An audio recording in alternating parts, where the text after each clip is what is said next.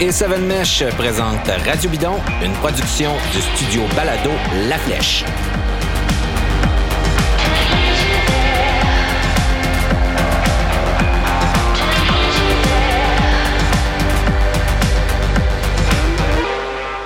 Bonjour, ici David Desjardins et bienvenue à Radio Bidon.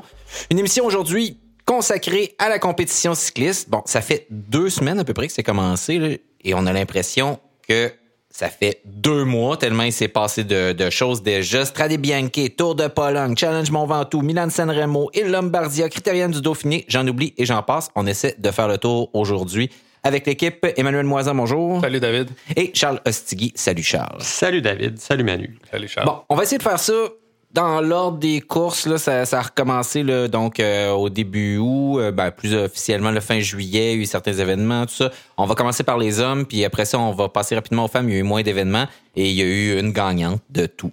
Fait que on va, ça va aller assez rapidement quand même. Mais revenons avec Strade Bianchi. Strade Bianchi, course magnifique. Bon, évidemment, tout est fucké là, parce que Strade Bianchi, normalement, ben, c'est le printemps, puis il fait fret. Puis là, ben, c'est beau, la Toscane, l'été, à, à tous ceux qui étaient censés y aller euh, pour leurs vacances euh, cet été. Il a l'air de faire chaud, en tout cas. Il y avait l'air, ouais, comme beaucoup de courses, tu sais, qui se passent pas au moment où ça se passe habituellement, là, où il fait effectivement très, très chaud. Euh, remporté par Wout Van Aert, euh, donc euh, Strade Bianchi. Qu'est-ce qu'on a raconté là-dessus? Vos impressions sur cette course-là? Comment ça s'est passé? Moi, je, un peu comme d'habitude, là, une course d'attrition. Là. Vraiment. C'était surtout une course qui, pour ma part, j'attendais avec euh, beaucoup d'impatience. C'était la première de la saison. Les attentes étaient élevées, meilleur setup pour être déçu. Et pourtant, et pourtant, ça a été une, une superbe course d'un bout à l'autre. Ça a brassé, il y a eu de l'action. il y a- Toutes les équipes veulent se faire voir. Ouais. Le crunch, c'est maintenant. Il n'y a pas d'occasion. euh, Il n'y aura pas de deuxième occasion. Là. C'est vraiment une belle course. Elle s'installe vraiment dans le calendrier là, comme un- une espèce de sixième monument, ou en tout cas, on sent vraiment là, qu'il y a un prestige additionnel à cette course-là là, par rapport au classique euh, normal, disons. C'est drôle parce que c'est devenu, c'est comme un classique instantané. là. C'était, euh, c'était euh, une course là, d'amateurs qui est devenue une course de pro, puis qui euh, presque automatiquement, beaucoup à cause du décor, des routes, euh, l'arrivée à Sienne, là, tu sais, en montée, là, qui est spectaculaire. Euh, c'est un classique instantané. Donc, euh, Strade Bianchi, euh, remporté par Wout Van Aert, qui était arrivé quoi? Deuxième déjà, me Deuxième l'année dernière deuxième, et troisième, troisième l'année précédente. Ouais, il avait crampé une fois, il était, il était pas tombé sur le côté Oui, euh, c'est c'est ça, en montant. Euh, Wout Van Aert, bon, on va en reparler beaucoup là, parce que il est fort des jambes, euh, incroyable. Il est partout, euh, comme à peu près tous les membres de son équipe, Jumbo Visma en ce moment. Ça Ouais. aussi, je pense que c'est un des sujets de l'heure. Ouais, ouais, vraiment. Mais Van Aert, je me rappelle d'avoir émis des réserves, et pourtant c'est un coureur que j'adore, que je suis en cyclocross depuis des années. Quand il a fait son transfert de la route vers la, c'est-à-dire du cross vers la route, euh, à se demander est-ce qu'il va être capable de tenir sur des, de, de- d'aussi longues distances avec un plateau aussi relevé? Je me suis fait, euh, je me suis fait mettre la face dedans à plus d'une reprise depuis trois ans depuis qu'il fait ça. Et Et là, particulièrement cette année. là. Ouais. Puis on rajoute à ça l'an dernier au Tour de France, blessure au contre-la-montre, blessure. Gravissime. Ah oui, Ouais. il vient de loin. Là. Tout à fait. C'est un peu à la Mike Woods qui se fracture le fémur il y a 4-5 mois, Ouais. puis qui revient dans une forme. Paris-Nice, euh, ouais, ouais, c'est exact. Euh, et on dirait qu'il est touché de la magie de, de Van Der Poel euh, l'an euh, l'an dernier, de, de, de, de Remco Evenepoel qui, est- qui a un peu le même, euh, qui avait un peu le même Ouais. setup. Ouais. Euh, malheureusement pour lui. Mais euh, sinon, comme tu disais, course d'attrition, euh, c'est c'est un concours de, de watts dans une certaine mesure, mais c'est aussi beaucoup à qui va attaquer au bon endroit, qui va garder ce qu'il faut, puis qui va avoir le chien pour se rendre jusqu'au bout, parce que on parlait des crampes de Van Aert l'année passée dans la montée vers Sienne. Ouais. C'est pas exactement un doux Van Aert. Là. Il, a vu, euh, il a vu neiger un peu, puis il est tombé sur le côté. Le, corps a flanché. C'est quand même un signe de... Ah, c'était spectaculaire. D'être là. allé jusqu'au bout de ses ressources. Là. C'est- Cette arrivée-là, là, moi, je me tanne pas de la voir, la montée dans la vieille ville, là, les, les, les, les murs qui sont proches, l'espèce de petit virage, l'arrivée Le- sur le la place. là. replat, le replat juste dans ce virage-là. C'est là, ouais. extraordinaire, le, le final de cette. euh, De Vous cette souvenez-vous quand, quand Cancellara avait doublé je sais plus qui dans, Dans la le, dernière dans le courbe, virage, ouais. dans la dernière courbe? Je, je me Mhm. souviens plus c'était qui qui s'était fait passer comme ça parce que ça redevient Ouais. plat juste avant d'arriver. Ouais. Et Ça, c'était, euh, je, mais je sais, en tout cas, on s'en rappellera une autre fois. Euh, plein d'autres courses de seconde zone un peu aussi qui deviennent importantes cette année, comme la route d'Occitanie dont on parle jamais normalement, mais où, là tout d'un coup, ben vous avez un certain Egan Bernal qui se pointe puis qui vient euh, la gagner. Milano Torino, parcours différent, remporté de belle façon par Arnaud Demar, là, qui a fait un sprint où euh, quand on l'a vu arriver, on était, on, on était plusieurs à se dire il est parti de bien trop loin. Et pourtant, Et pourtant, il a réussi à tenir euh, tout le monde à, à l'écart. Donc, et ça va dans le sens de ce que Demar est en train, ou est devenu peut-être dans les dernières années, moins un sprinter pur. Je, je- je me retiens de dire ça parce que ça demeure un solide sprinter, mais il est capable de partir d'un peu plus loin. un dragster. Ouais, ouais, c'est pas, euh, pas de mauvaise appellation. Mais c'est peut-être ça son, euh, c'est peut-être ça son truc là, finalement pour être capable d'aller chercher des courses. de partir de loin. Partir de plus loin, euh, Faire sauter tout le monde. Ouais, exact. Puis désorganiser les trains des autres équipes parce que euh, parce qu'il est peut-être pas non plus équipé du meilleur train. euh. Ouais, pourtant, là, ils ont fait un, ils ont fait un Ils beau ont fait du bon travail. travail. Ouais, on va leur donner, là, FDJ, là, ils ont fait du bon travail. Ils ont été là jusqu'à la fin. Ils ont, ils ont déposé de, de membres, mais il est parti quand même d'a- d'assez loin et très fort. Euh, une course dont, là, j'ai l'impression qu'on les passe, mais tu sais, Il y en a tellement. Ça fait deux semaines là, que c'est commencé. OK, fait que tout ça, c'est sur deux semaines. Le, le, le challenge dénivelé Mont Ventoux, c'est une, une course euh, assez récente. Euh, c'est quoi? C'est la troisième année? Deuxième année. Deuxième année? Ouais. Euh, remporté par un certain Vlasov, euh, qui a eu l'air. euh, puis évidemment, bon, à chaque fois que c'est un russe, moi, je me j'ai tout le temps des doutes, là, mais ça, c'est vraiment, vraiment pas fondé sur des choses qui se sont passées euh, autrefois avec des athlètes russes. Mais bon, euh, une, une course assez tripante euh, dans la mesure où, bon, ça finit avec la grimpe du Mont Ventoux au complet. Euh, c'est euh, 10 km, 10-12 km à 12 à 10 c'est-à-dire après ça, Chalet-Renard, après ça, la mythique montée lunaire là, des six derniers kilomètres jusqu'à l'antenne au, au sommet.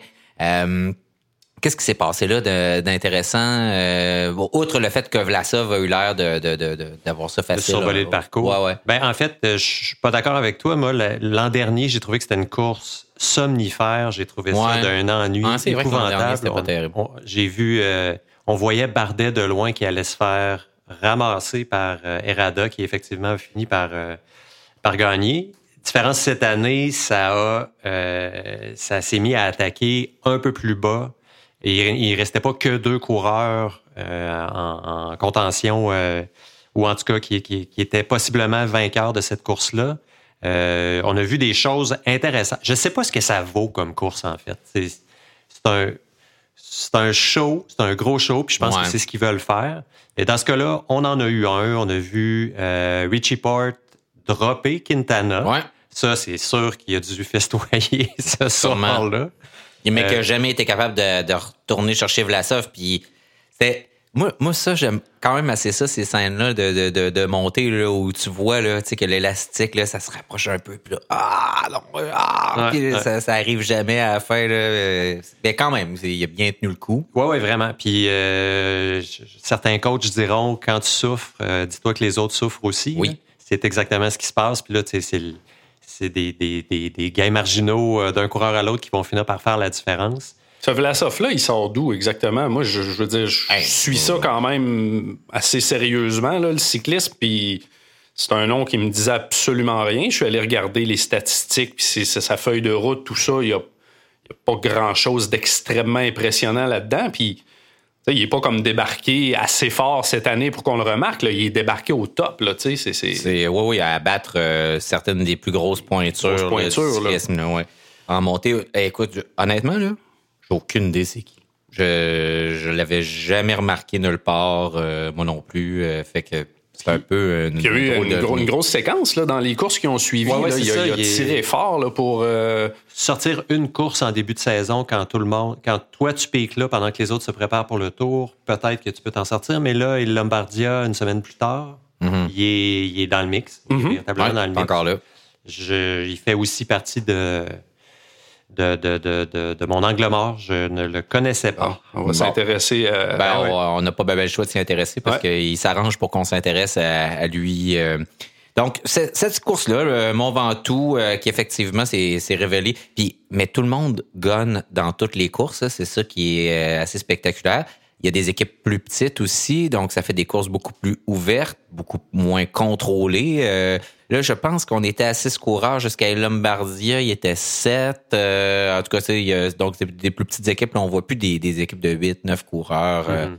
donc ça, ça change pas mal la game aussi. Bon, Astor, Tour de Pologne. On jase. Mhm. Première étape du Tour de Pologne, le premier gros scandale de la courte saison. Donc, euh, faut-il le rappeler? Gros sprint. Euh, Raconte-nous ça, Charles. Qu'est-ce qui s'est passé? Ben, sprint massif euh, dans un faux plat descendant. Pour la petite histoire, euh, on parle de 80 km heure à l'arrivée. Ça commence à, ça commence à rouler. Là. Les gars roulent avec des 55 à l'avant sur le gros plateau.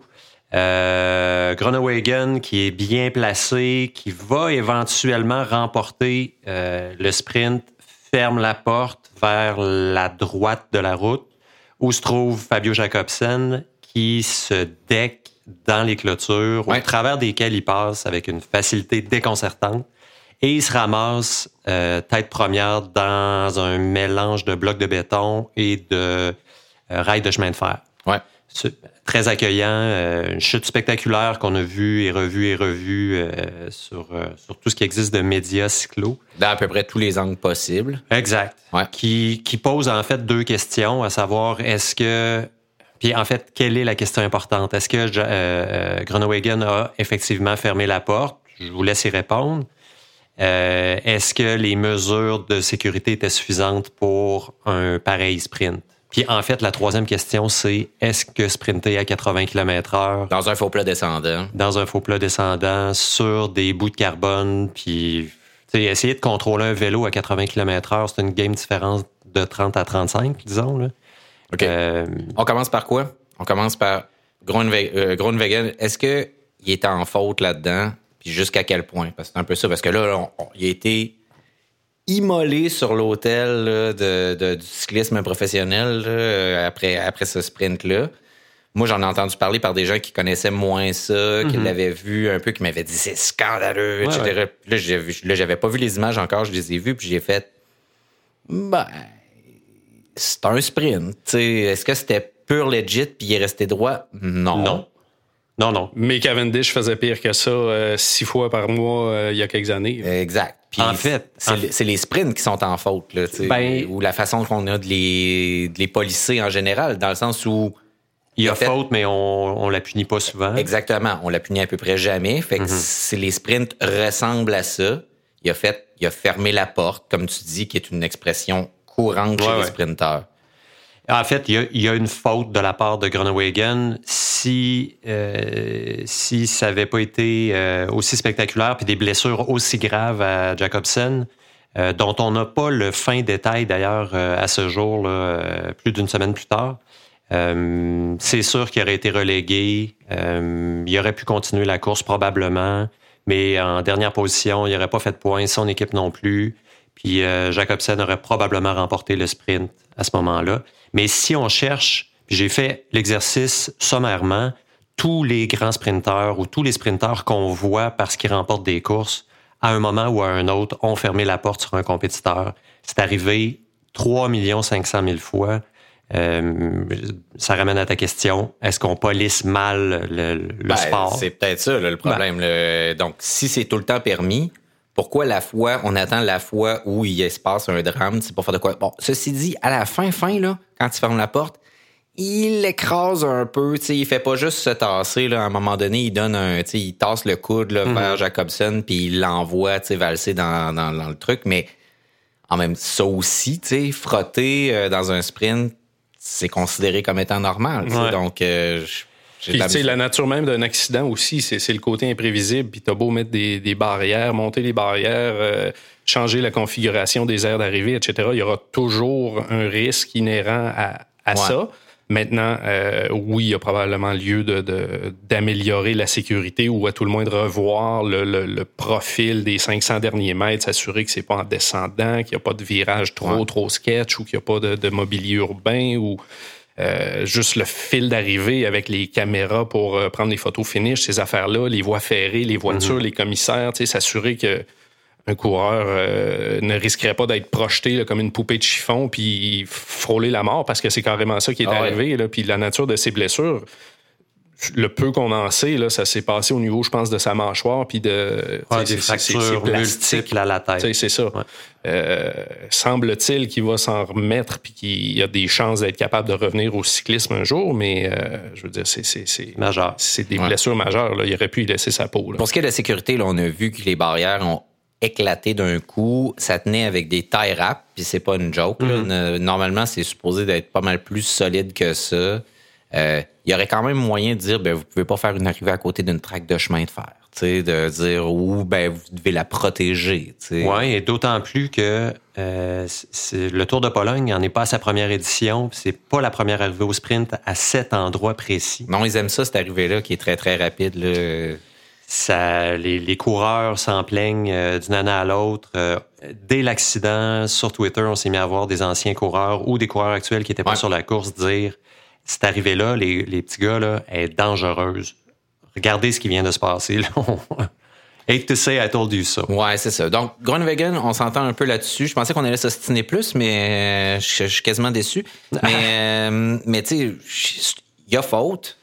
Mais c'est pas le cœur de la patente. Mais ouais, puis il y a, y a- il y a faute, mais la- comme tu disais, Emmanuel, ça reste que c'est un accident quand même, même s'il y a faute, puis la gravité de tout ça, ben, tu sais, c'est pas volontaire. C'est pas comme s'il avait sauté dessus avec une pioche, tu sais, puis c'est pas. euh, donc, mais quand même, début de Tour de Pologne euh, dramatique, euh, où là, on change l'histoire, mais l'histoire du Tour de Pologne, c'est un certain Remco Evenepoel qui anéantit la, la- la compétition à, à ce moment-là et remporte le classement général après avoir gagné le classement général à Burgos, euh, autour- donc et quelques autres courses. Là, donc déjà là, il, il annonçait euh, une saison extraordinaire. dont dans les bosses. Oui. Qu'on ne le savait pas nécessairement capable de. On s'en doutait, mais on n'avait jamais vu véritablement. Oui. Peut-être sauf à San Juan l'année passée où il s'était manifesté un peu, mais Dans un certain championnat du monde euh, Ouais. junior où il avait gagné après s'être crashé puis qu'il avait remonté tout le monde aussi dans un c'était en Autriche ça où il y avait énormément de grimpes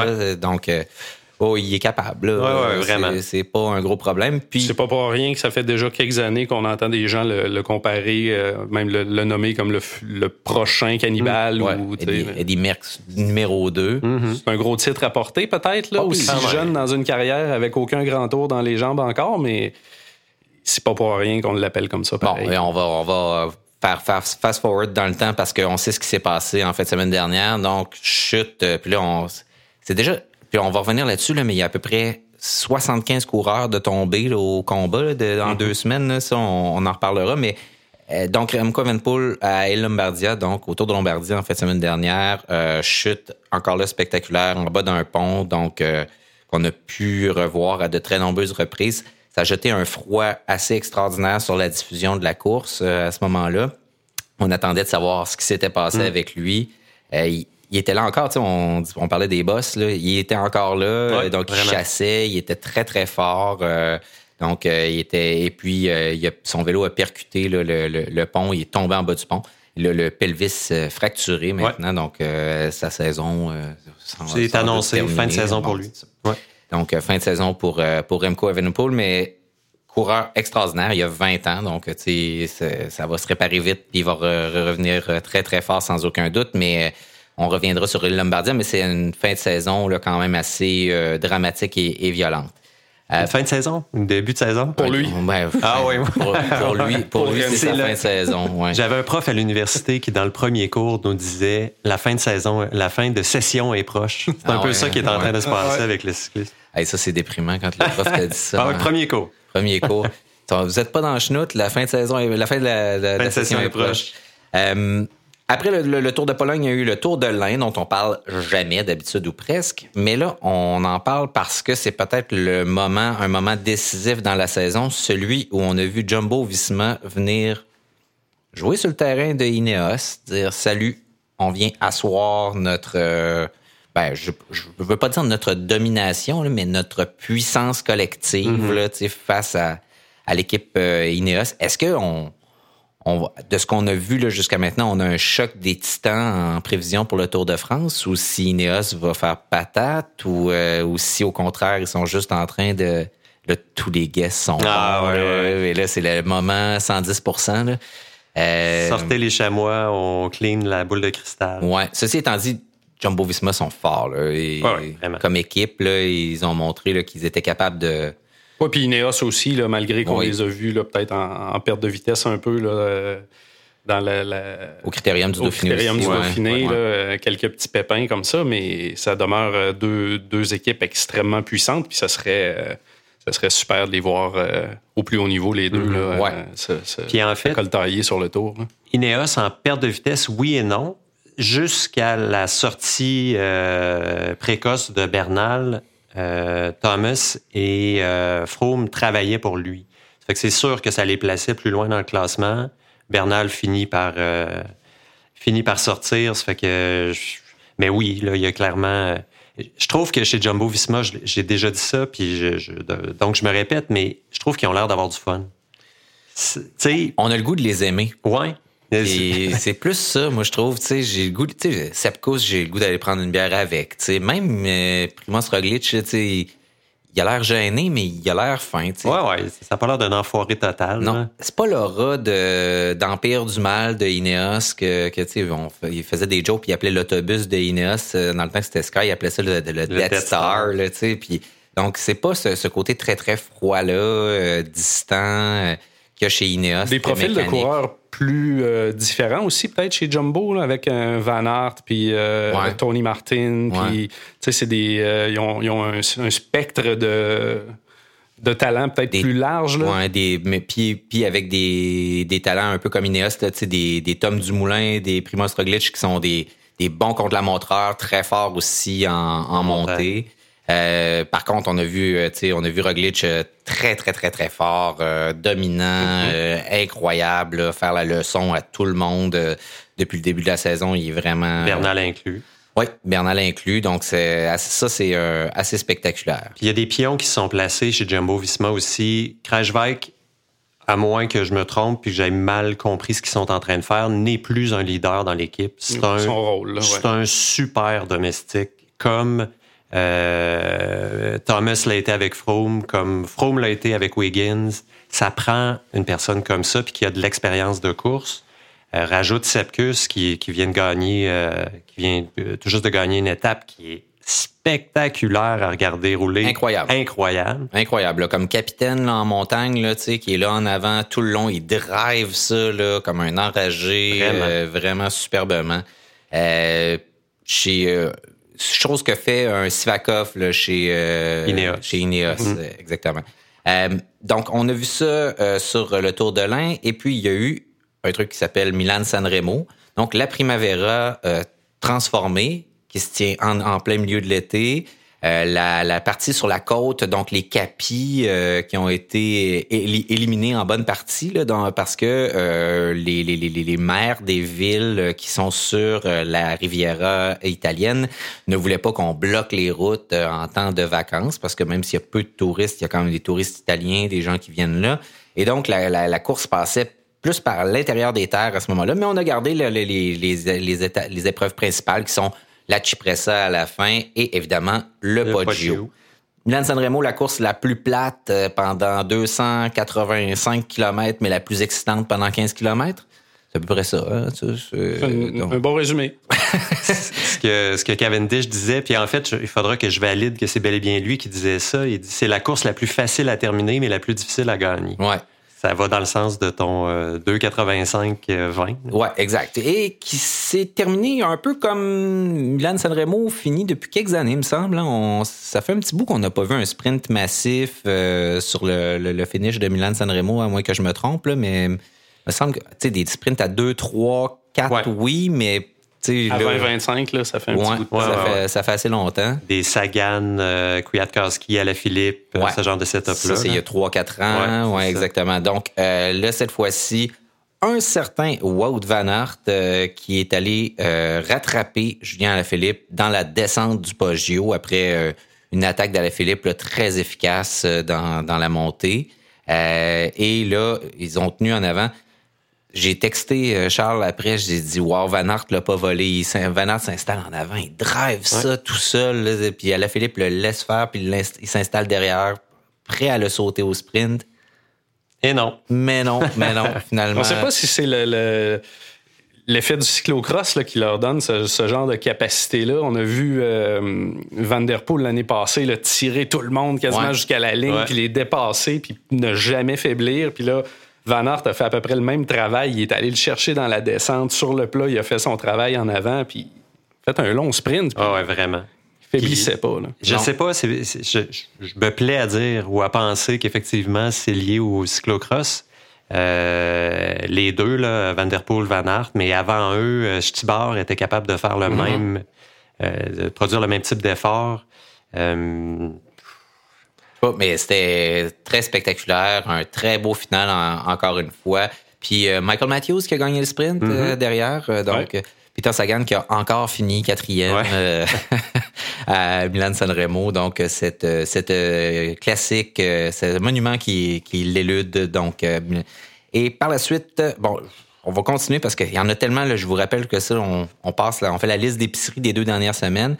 Grande Piemonte, qui est une nouvelle course, donc qui a été remportée par un certain George Bennett, encore une fois Jumbo Visma, qui qui obtient une autre très belle victoire en Bennett qui a, sprinté à la fin. Euh, donc, euh, vraiment, euh, belle fin de course. Puis, ben, on arrive à ce qui s'est passé dans la dernière, dans les derniers 5-6 jours, parce qu'on enregistre ceci le lundi. On est quelle date aujourd'hui? Le, 17. lundi 17 août. Donc, le Dauphiné et, et Lombardia. Commençons par le, le Dauphiné, remporté par Daniel Martinez de EF Education First. Euh, il s'est passé tellement d'affaires dans ce, ce Dauphiné-là. Honnêtement, je sais pas trop par où commencer. Euh, c'est d'abord une course qui a été raccourcie, je pense, par rapport aux autres années. C'était pas une course sur 7 ou 8 jours ou comme 8 étapes sur 7 jours. 8 jours, ça a été 5 cette année. C'est ça, hein? Ça, partait en côte, puis ça continue en côte, puis ça finissait en côte. que, de, la côte. pas contre la montre, pas, pas d'épreuve de plat, c'est juste de la côte. Là. Ça a été incroyable. Euh, avec des problèmes encore là aussi de sécurité. Euh, donc, on a vu dans l'avant-dernière étape là, énormément de chutes, euh, une descente dont les coureurs ont dit qu'elle était très dangereuse. On a eu droit même à une manif, là, donc à une, mm. partie contrôlée là, par les coureurs là, qui, ont, qui, ont, manifesté leur, leur, désaccord par rapport à la qualité là, du parcours.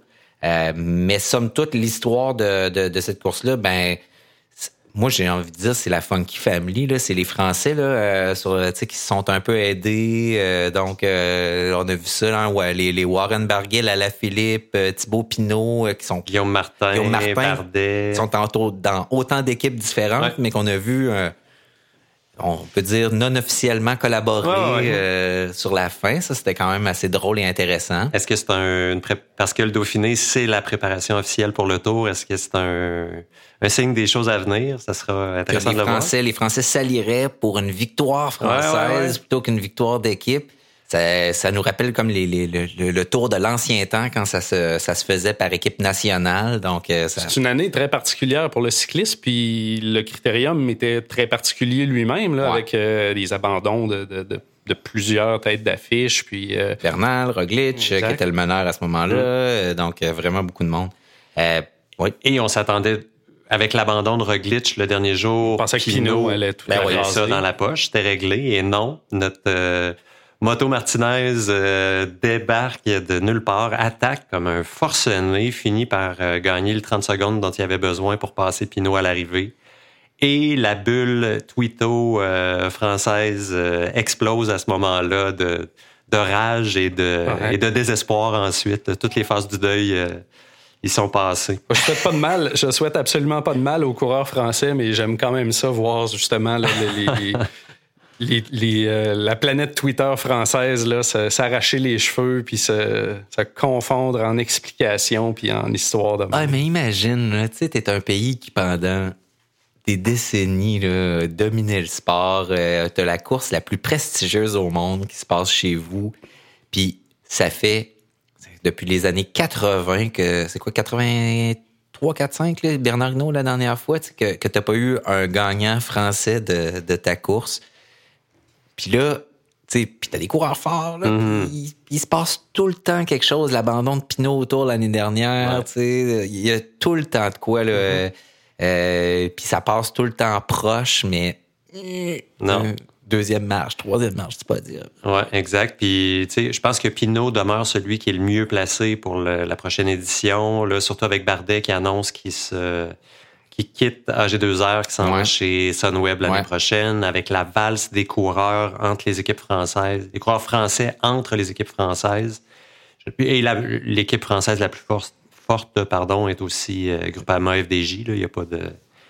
Pense qu'il n'y a pas vraiment de. Puis au-delà de doute là-dessus. au- au-delà de ça, Thibaut, il, Thibaut Pinot, il est fort. Là, oui, vraiment. Il, y a, eu un, un beau critérium du Dauphiné. Ouais. Est-ce que c'est, c'est, c'est stratégiquement qu'il s'est fait avoir ou c'est, c'est tout le temps difficile à dire? Ouais, là. en On entrevue après la jambe, là. dernière étape, il disait j'avais tout simplement pas les jambes pour suivre. Euh, Est-ce que c'est la version euh, française cycliste d'une euh, d'une blessure au haut du corps euh, Ouais, je l'ai jambonné, mais je le dirai pas ouais, trop. c'est ça. Là.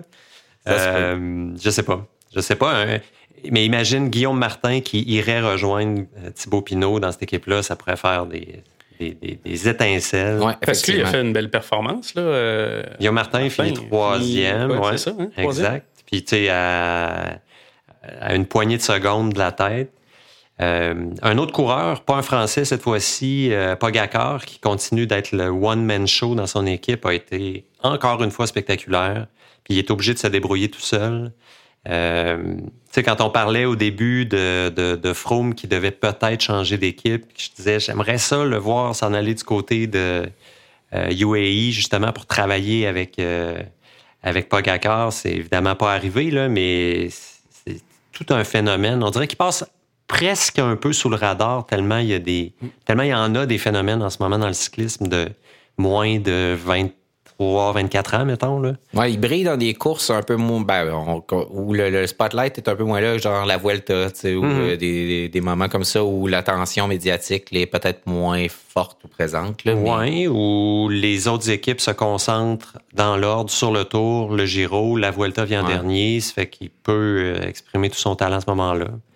Possible, mais effectivement, euh, lui était tout à fait là. euh, et donc, euh, un, un très grand coureur qui va probablement avoir la chance de, de, de briller quand on va la lui donner, euh, eff- effectivement. Puis, euh, moi, je, je, je suis le Dauphiné toujours un peu euh, distraitement chaque année, sans, sans grande attention, parce que, bon, c'est la préparation du tour, puis j'ai tout le temps l'impression que ça veut rien dire, le Dauphiné, tu sais. Puis, encore cette année, je le savais, je ne sais pas comment lire cette course-là. Est-ce que c'est une course préparatoire ou est-ce que les résultats qu'on voit là sont garants de ce qu'on va voir par la suite sur le tour?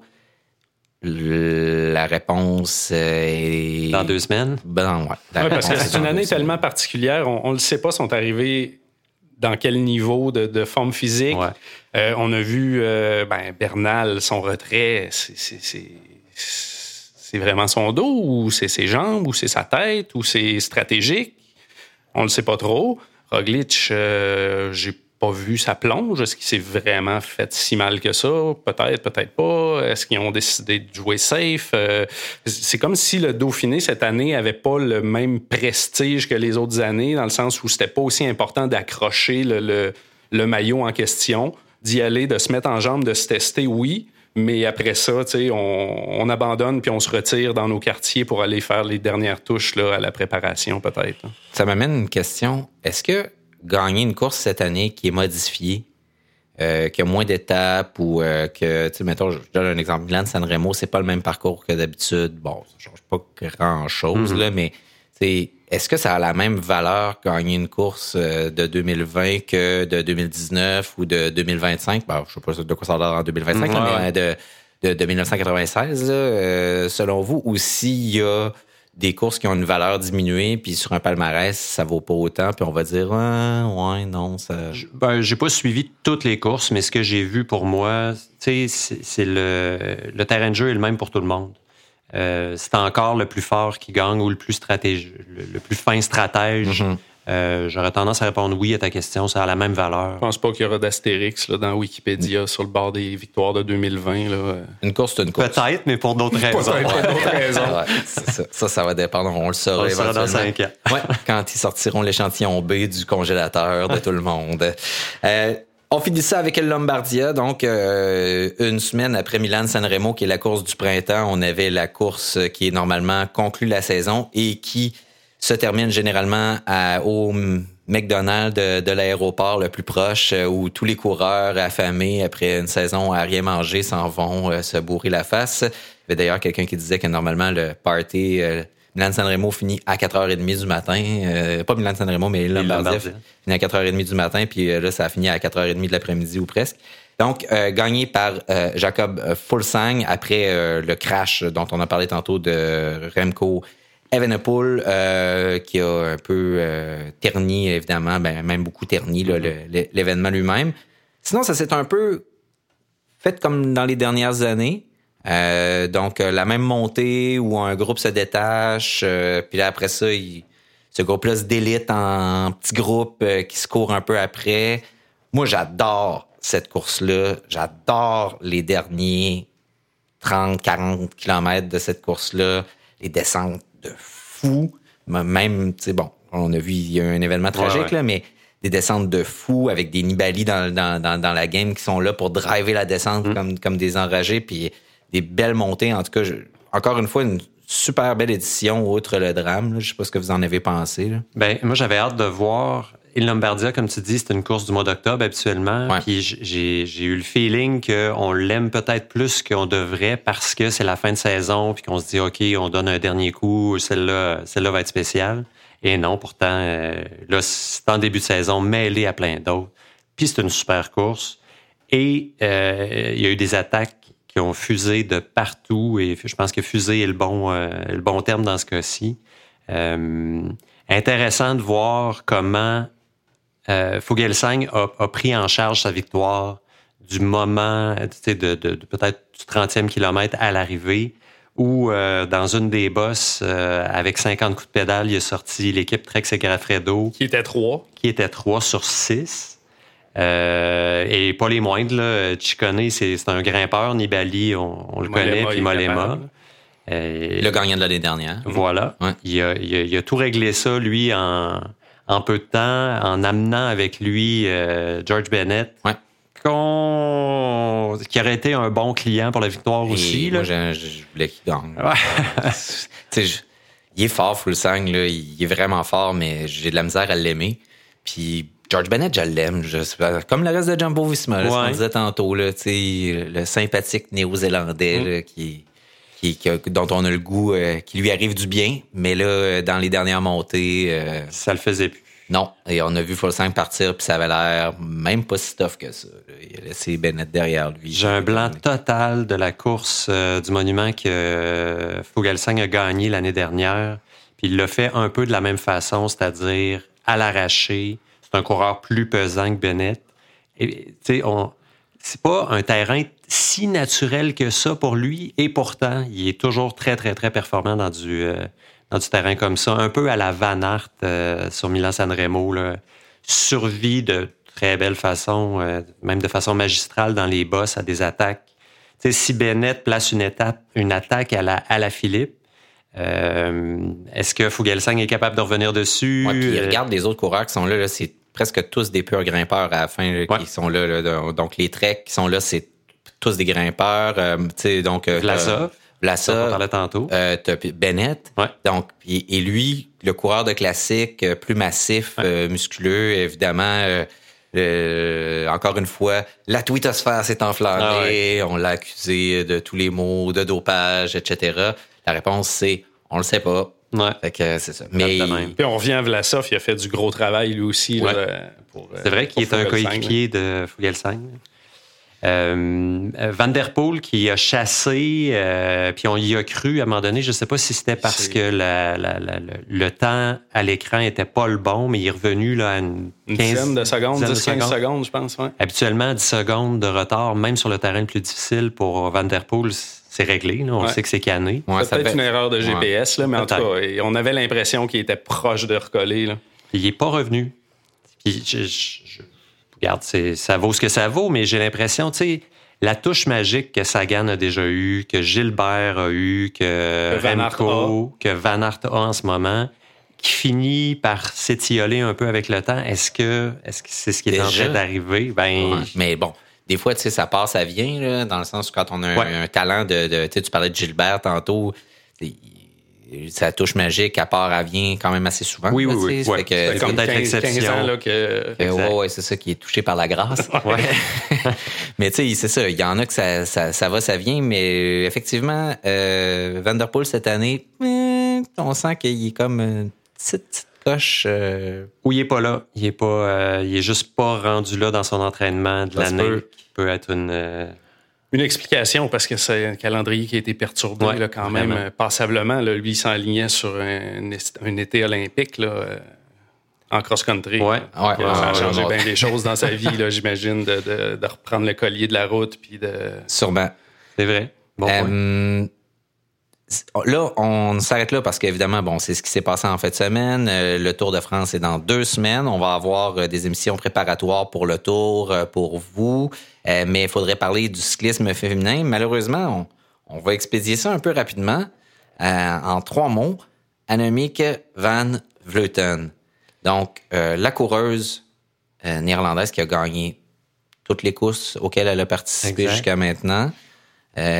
Euh, et pas de, de manière là, euh, timide. Là. On- donc, euh, on part un peu à la Eve- Evenepoel, justement. Là, donc, on part à 25, 30, 40 km de l'arrivée, puis on s'en va tout seul, puis on, on finit ça en, en solitaire. Visser à la pédale, tout le temps de belle façon. Ou comme elle a fait à Strade Bianchi, où elle Mm. s'est comme réveillée à 40 km de l'arrivée, puis elle dit J'ai 5 minutes à combler avec la fille qui est en avant, Ouais. puis mis le gaz au fond, puis. Donc, coureuse spectaculaire comme ça, aussi performante que ça, c'est en même temps beau à voir et ça fait en même temps des courses un peu plates. Hmm. Euh, Puis c'est ce qu'on disait un peu l'année dernière avec, euh, avec elle aussi. Donc, elle dominait déjà euh, vraiment outrageusement le, le- le reste du peloton euh, féminin. Est-ce qu'on va avoir droit encore à la même chose cette année? Ben, on, on a un peu l'impression que oui. là. Oui, puis en fait, un accélérateur de ce que tu constates, c'est le fait qu'il y a relativement peu de courses. Ouais, exact. Euh, Van Vleuten a fait cinq courses. Là. Je vais dire cinq, c'est peut-être Quatre ou euh, cinq, quatre là, ou ouais. cinq, là.